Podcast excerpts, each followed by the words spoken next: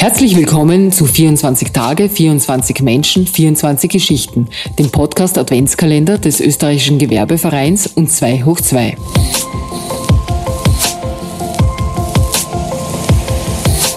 Herzlich willkommen zur heutigen Ausgabe unseres Podcast Adventskalenders. Heute ist Samstag, der 3. Dezember und das Thema, über das wir sprechen, ist ein philosophisches, nämlich der Zeitgeist. Was ist der Zeitgeist und wie entsteht daraus gesellschaftlicher Wandel? Der Zeitgeist ist, so sagt es zumindest die bekannteste deutsche Zeitgeistforscherin Christine Fratz, ein temporäres Versprechen für ein gelungenes Leben. Und eben diese Christine Fratz ist heute bei uns zu Gast. Sie ist Kulturwissenschaftlerin und erforscht, welche Macht der Zeitgeist über unsere kulturelle Entwicklung hat und wie man mit ihm richtig gute Zukunft machen kann. Sie berät Unternehmen und Institutionen wie zum Beispiel Unilever, Gucci, Facebook, Audi, aber auch die katholische Kirche. Sie ist internationale Speakerin für Zeitgeistthemen, Dozentin an verschiedenen Hochschulen, Aufsichtsratmitglied bei der German Real Estate und Dead Speakerin. Und Buchautorin ist sie sowieso. Das Buch vom Zeitgeist und wie er uns vorantreibt, eignet sich übrigens auch bestens für den Gabentisch. Darüber hinaus publiziert Frau Fratz regelmäßig neue Zeitgeistperspektiven in unterschiedlichsten Medien, von Dash, Deco Home bis hin zum Wall Street Journal. Freuen Sie sich auf ein kurzweiliges Gespräch, aber ich möchte Sie warnen. Das Hören dieses Podcasts kann Ihr Denken nachhaltig verändern.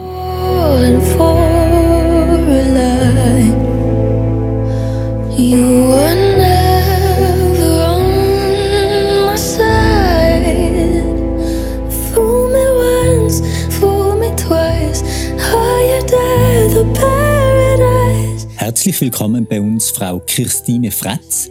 Sie sind Zeitgeistforscherin in Hamburg. Vielen Dank, dass Sie sich heute die Zeit genommen haben, bei uns im Podcast mitzumachen. Ja, vielen Dank für die Einladung. Ich freue mich, hier zu sein. Ja, Frau Fratz, wie gesagt, sind Sie Zeitgeistforscherin. Jetzt habe ich mal zwei Zitate von Ihnen herausgepickt und die würde ich gerne mal vorlesen und vielleicht erklären es dann unseren Hörerinnen und Hörern, was das bedeutet und was eigentlich Zeitgeist genau ist. Und zwar sagen Sie einmal, Zeitgeist ist keine launige Erscheinung von Trends und Moden, sondern die mächtigste und kreativste Kraft in unserer Kultur. Und weiter sagt sie, Zeitgeist ist ein temporäres Versprechen für ein gelungenes Leben. Was genau bedeutet es? Das stimmt, das habe ich beides gesagt. Also, das heißt, also erstmal ist es ganz wichtig zu verstehen, dass die wichtigste Aufgabe von Zeitgeist ist, unsere Kultur in Bewegung zu halten. Und genau diese Eigenschaft von Zeitgeist macht ihn in der Regel auch so unbeliebt, weil auf ihn heraufprojiziert wird, dass Zeitgeist ähm, Werte kaputt macht, ähm, erreicht es und, und oder es schwer macht, Dinge zu bewahren. Und dieses, dieses Zerrende, dieses Rüttelnde am Status quo vom Zeitgeist ist eigentlich mit die wichtigste Eigenschaft, die die Zeitgeist hat. Und das führt dazu, dass wir dem Zeitgeist im Prinzip immer wieder nachfolgen, weil er immer wieder ein neues Versprechen für ein gelingendes Leben anhält. Zum Beispiel, wenn man sich mal rückblickend in die Geschichte sich das anguckt, dann war die ähm, die in das industrielle Zeitalter war ein neues Versprechen für ein gelingendes Leben, was Arbeitsplätze, was Wohlstand, was Konfektion, was Konsum, alle diese Sachen angeht.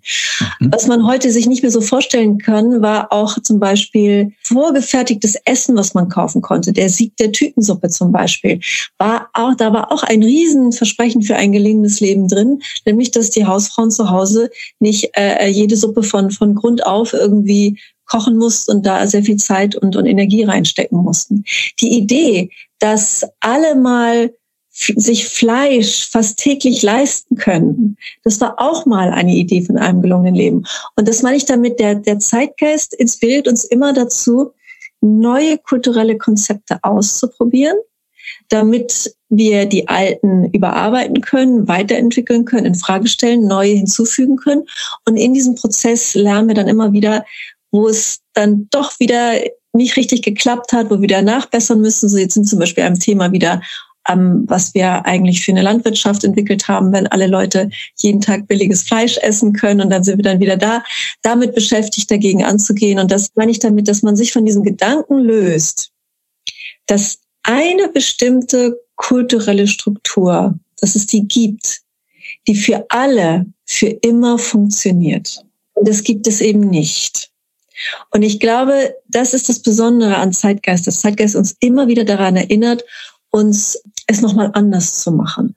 Und wenn wir uns auch nochmal die Geschichte angucken, dann sieht man, dass kaum eine andere kulturelle Kraft unsere Kultur so transformieren kann wie Zeitgeist. Weil wo haben wir denn die Vorstellungen her, dass Frauen doch in Vorständen sein können? Wo haben wir die Vorstellung auf einmal her, dass man vielleicht Kinder doch nicht schlagen sollte, um aus ihnen vernünftige Menschen zu machen?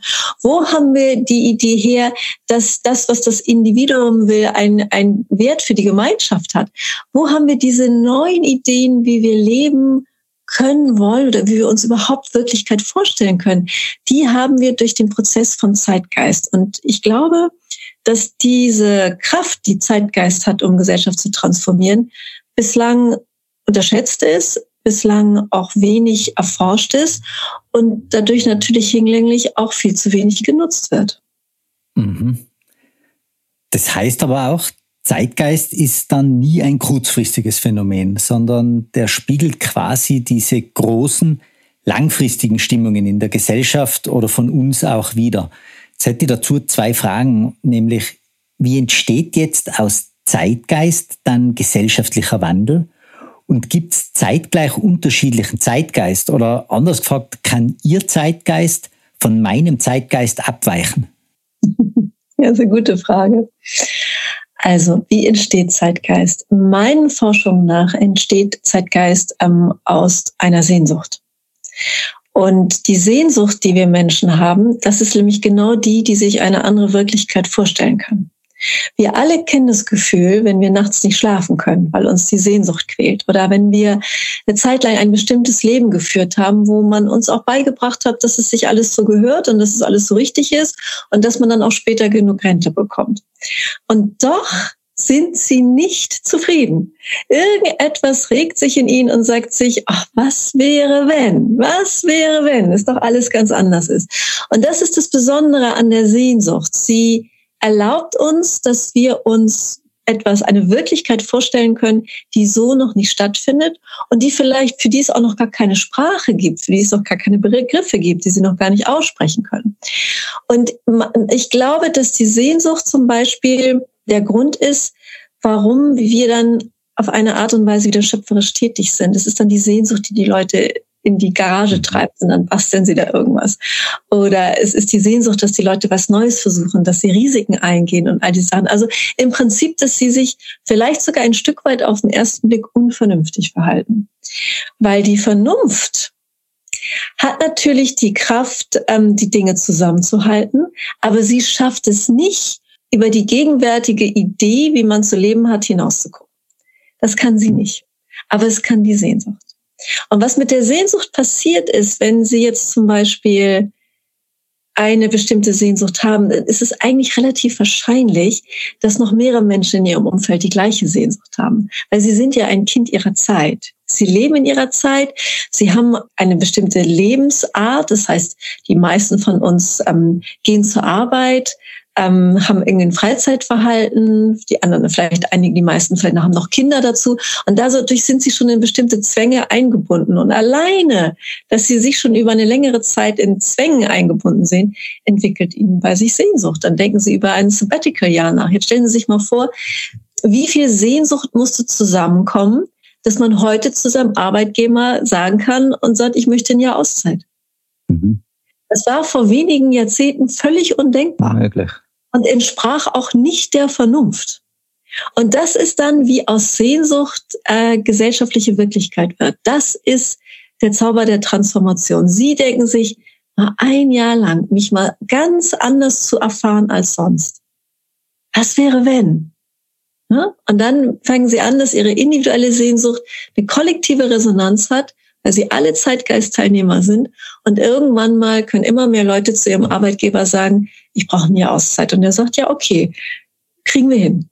Und das, das ist das Wunder von Zeitgeist. Das ist diese wahnsinnig kreative und transformierende Kraft. Und ähm, sich damit zu beschäftigen, äh, wo, wo, wonach sich die Menschen sehen, also was will in Zukunft äh, gesellschaftliche Realität werden, das ist Zeitgeistforschung. Mhm. Das heißt aber dann, um ein neues kollektives Empfinden zu entdecken, muss ich mich unvernünftig verhalten oder unvernünftig sein. Also ich meine damit, ich muss hinterfragen, ob das, was jetzt gesellschaftlich als vernünftig wahrgenommen wird, möglicherweise gar nicht so vernünftig oder zumindest für mich nicht so vernünftig ist und versuchen, eine Alternative dazu zu finden. Und daraus entsteht dann neuer Zeitgeist. Mhm würde ich sagen. Also Stand meiner Forschung jetzt. Ich würde natürlich die Unvernunft und die Vernunft nicht so stark voneinander abgrenzen wollen, weil das ist, das sind ja fließende Prozesse. Aber Sie müssen sich mal angucken, wie, wir, wir haben ja im Moment, ich meine, in jeder Zeit lebt man im Umbruch. Wir, wir neigen dazu, in der Rückschau zu denken, dass die Zeiten vor uns irgendwie homogener waren. Das waren sie ganz und gar nicht. Da war, es war immer viel los und, und Krisen und Probleme und, und äh, da, da ist unsere Zeit in dem Sinne nichts Besonderes. Ne? Also das, das muss man nochmal dazu sagen. Aber schauen Sie sich mal an, was wir lange für vernünftig gehalten werden oder, oder auch, auch für wichtig und für unabdingbar für eine gelingende Gesellschaft, was jetzt in Frage gestellt wird. Der Abbau von Ressourcen. Ich meine, es war es war wirklich lange extrem vernünftig, dass ein großer Konzern sich im Wachstum weiterentwickelt und in einem größeren Ressourcenverbrauch weiterentwickelt und größere Märkte erschließt und noch mehr produziert und noch mehr produziert. Das ist ganz, ganz lange eine Vernunftspirale gewesen und war die Grundlage für ganz viele Wirtschaftstheorien und Wirtschaftsweisen.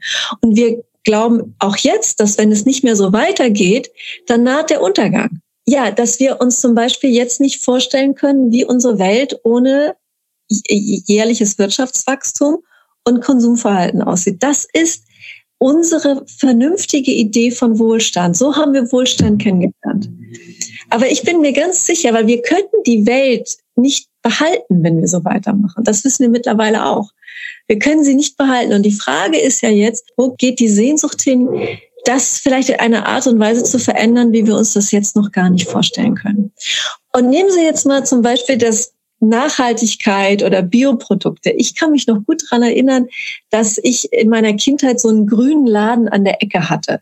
Und die hatten mhm. so die ersten Bioprodukte und komische Körner, die beim Mondschein geerntet worden sind und so Sachen. Und, und damit wollte niemand was zu tun haben. Das war total un, schick. Und die Leute, die da eingekauft haben, die fand man auch alle so ein bisschen farblos. Also das hat überhaupt keine Sehnsucht ausgelöst. Aber das war schon der erste Riss in der Matrix. Also das war schon das erste, wo einige Leute waren und haben gesagt, wir, wir machen das, das kann es nicht sein, wir machen das nicht mit. Und jetzt gucken Sie sich mal an, was das Thema ein paar Jahrzehnte später, was das nicht nur an gesellschaftlicher Realität geworden ist, sondern welches transformierendes Potenzial daraus geworden ist.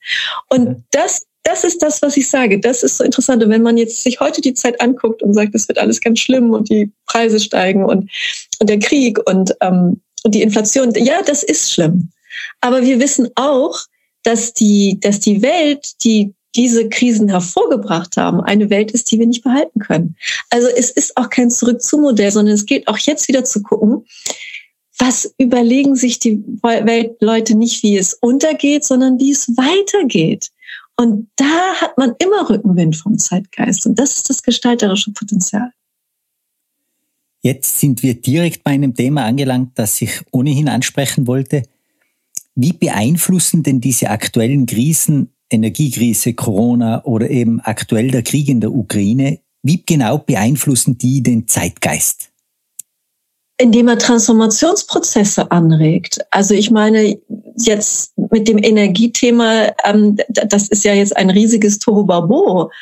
Also es ist jetzt nicht mehr, dass man Zeit hat und irgendwie sich irgendwie überlegt, was man 2035 vielleicht mal so machen könnte, sondern das muss jetzt verdammt schnell gehen. Und äh, also was ich zum Beispiel verfolge, was interessant ist, sind diese äh, Geothermien-Ideen, äh, wie man Energie gewinnen kann. Und das zum Beispiel ist überhaupt nicht in der Presse, dass sie, wenn sie Vulkane anbohren oder wenn sie in der Erde das Wasser anbohren, was dafür eine Hitze ist, das ist eine unglaublich saubere äh, Energiegewinnung. Ne? Wir, wir, wir denken dann immer wieder nur im, im Radius unserer Vernunft nach und überlegen nicht, dass, dass da schon längst an Ideen gearbeitet wird, wie man da rauskommt, die man sich noch hätte gar nicht vorstellen können.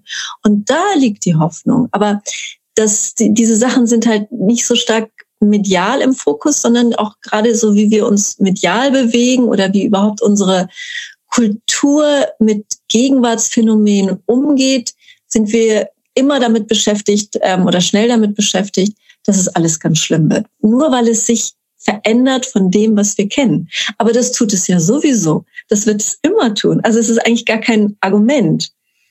Und das Problem mit der Vernunft ist, sie erkennen immer nur in der Information, dass es anders wird, als sie es gewohnt sind. Das erkennt die Vernunft. Ne? Sie sehen etwas und sagen, oh, das ist aber nicht mehr so, wie es war. Das wird bestimmt ganz schlimm. Ich sage nicht, dass es alles gleich super wird, aber wir müssen uns, wenn wir uns mit Zeitgeist auseinandersetzen wollen, müssen wir hinter die Vernunft schauen und gucken, was bedeutet das denn für transformierende Sehnsucht. Ein, ein weiteres Beispiel, was ich immer gerne erzähle, ist Einsamkeit. Unsere Gesellschaften werden so einsam. Und dann haben sie einen Bestseller nach dem anderen. Also es ist ganz einsam, ganz schlimm. Social Media. Die Jungen sind einsam, die Alten sind einsam, die Haustiere sind einsam, alle sind ganz einsam. Ich möchte gar nicht absprechen, dass sich viele Leute einsam fühlen. Das würde ich gar nicht wagen. Und wenn man das mit der Vernunft betrachtet, dann denkt man ja auch nur wieder wahr, es gab mal einen Zustand, an dem die Leute weniger einsam waren. Sonst kann man ja nicht jetzt einsam sein. Aber wird dieser Zustand wo wir angeblich alle mal nicht so einsam waren, wird der ausreichend reflektiert oder ist es eine romantische Vorstellung von der Vergangenheit? Die gute alte Zeit sozusagen. Gute alte Zeit. Und ich stelle mir so vor, wie man in so äh, stark autoritär strukturierten alten Familien da in empathischer Einfühlsamkeit miteinander vom Feuer saß. Ich glaube das ehrlich gesagt nicht. Ich glaube eher, wenn wir uns jetzt angucken, wenn wir jetzt sagen, wir sind so einsam, dann würde ich über, wenn man sich jetzt mit Zeitgeist beschäftigt, nicht vernünftig schauen, war es früher besser, sondern ich würde schauen, welche transformierende Sehnsucht ist denn hinter diesem Ausdruck? Haben wir vielleicht einen ganz anderen Anspruch an Gemeinsamkeit entwickelt, als man früher hatte? Und dann würde ich schauen, welche Risse in der Matrix gibt es denn, die sich schon damit beschäftigen, dass wir eigentlich versuchen, eine andere Beziehungsqualität zu entwickeln, wo wir nicht mehr einsamer sind. Und dann sehen Sie zum Beispiel, dass wir ganz anders mit psychischen Problemen umgehen als früher.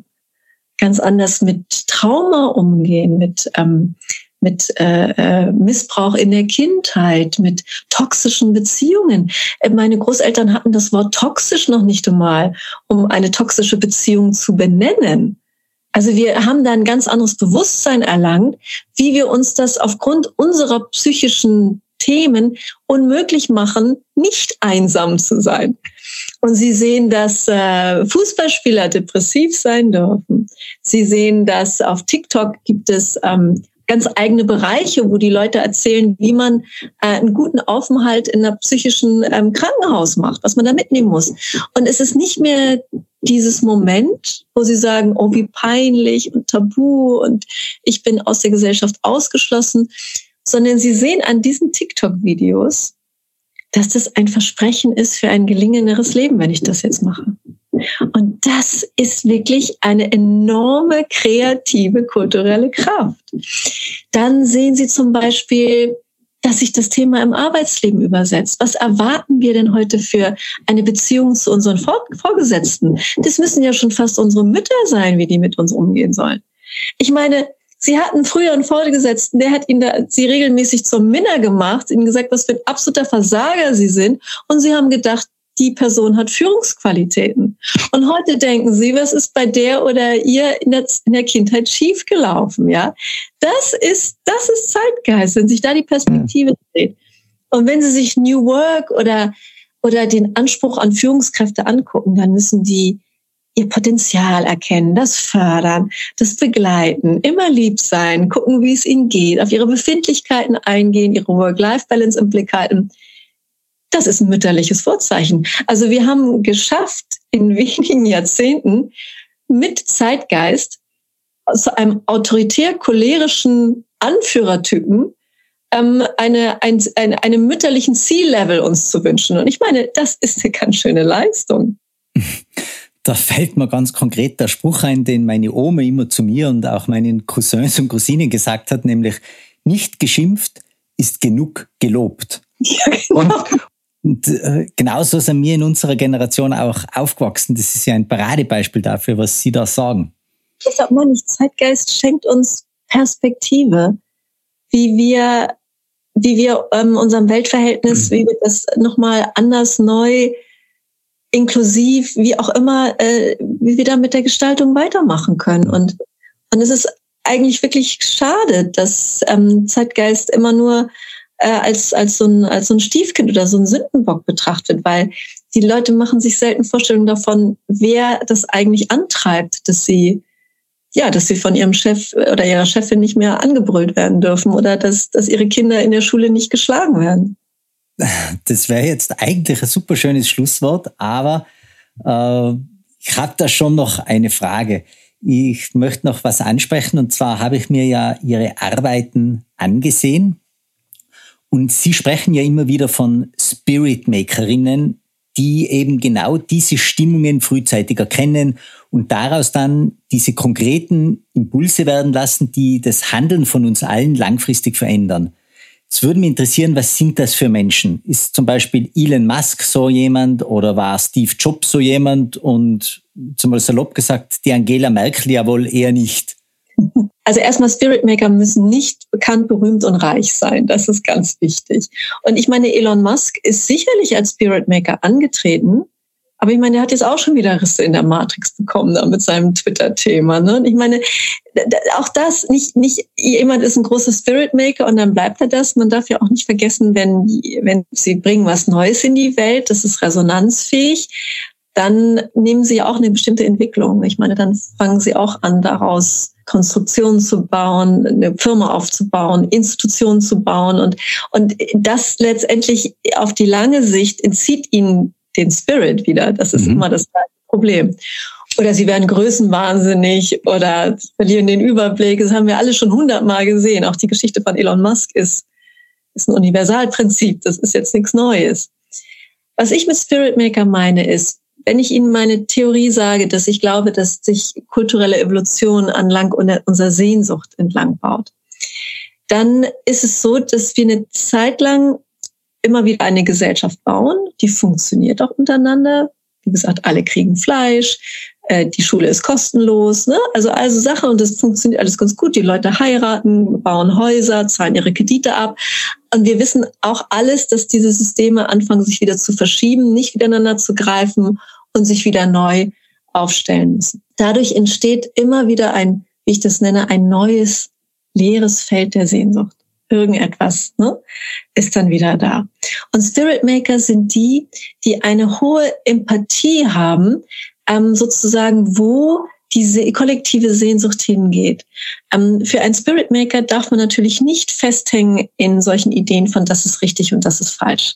Weil das, das können wir ja nicht bewerten. Wir können ja nicht sagen, ähm, was in Zukunft richtig oder falsch ist. Nehmen Sie zum Beispiel das Thema mit den Kindern.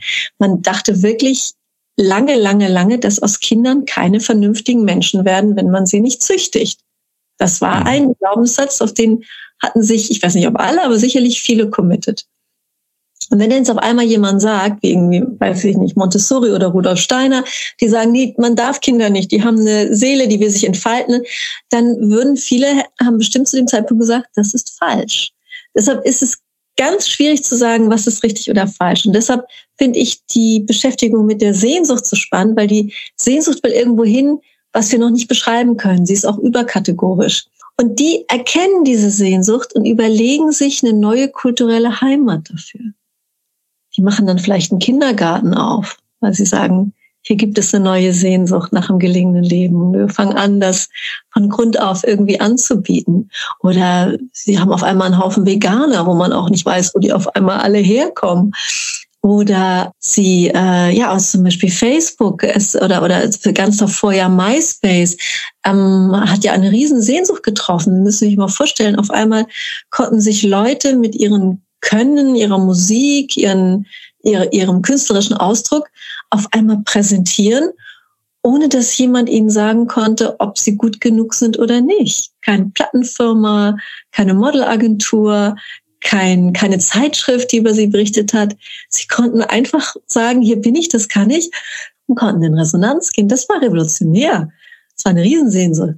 Dass sich daraus wieder ein Multimedia-Konzern mit allem Zip und Zap ist die klassische Geschichte. Und deshalb denke ich, dass Spirit Maker, die finden Sie überall. Sie finden die Spirit Maker zu Hause, in Ihrer Familie. Das sind die, sich was Neues überlegen, damit es weitergeht, damit es konstruktiv weitergeht. Sie finden Spirit Maker im Büro. Ich weiß schon, wenn ich in den Supermarkt gehe, wenn ich mir die Leute an, an den Kassen sitze, dann kann ich schon sehen, wer von denen Spirit Maker ist. Und an was kann man solche Menschen dann wirklich erkennen? Sie erkennen die, die haben eine enorme Großzügigkeit im Geist. Sie haben nicht nur eine Großzügigkeit im Geist, sondern sie haben eine Entwicklungsgroßzügigkeit. Sie haben eine Ahnung dafür, was werden möchte. Im Gegensatz zu dem, was die viele Menschen haben, die haben nur eine Idee davon, wie es sein sollte.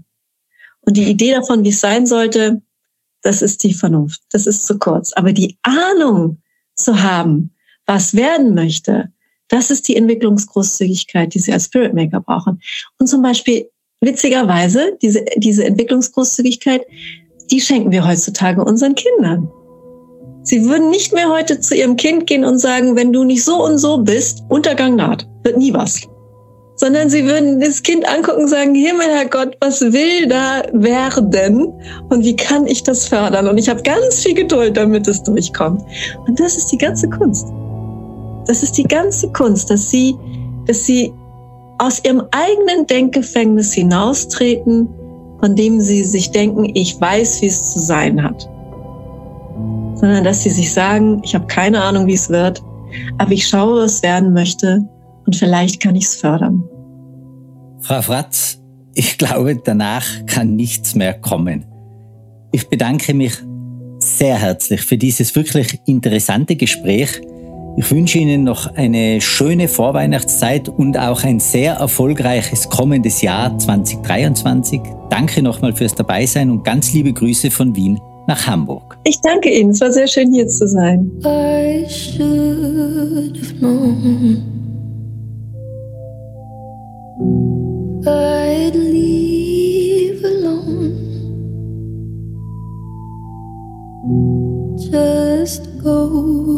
show That the blood you bleed is just the blood you own